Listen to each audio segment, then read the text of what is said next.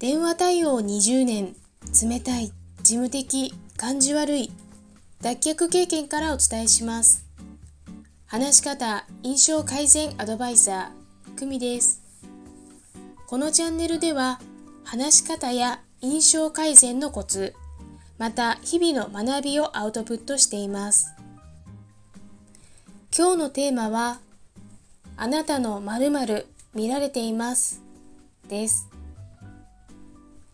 出かけるときにメイクをし、ヘアセットをし、服を選び、そして一つ忘れていませんか？後ろ姿チェックしましたか？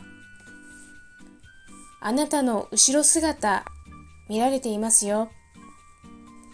人は他人を正面からまじまじと見ることはできません。だから後ろから見るのです。特に女性の皆さん、後ろ姿見られていますよ。印象を左右する3つのポイントをご紹介します。ヘアスタイル、姿勢、靴です。そのヘアスタイルは清潔感がありますか？その髪にツヤはありますか？姿勢は猫背、反り腰になっていませんか？靴は綺麗ですか？かかとはすり減っていませんか？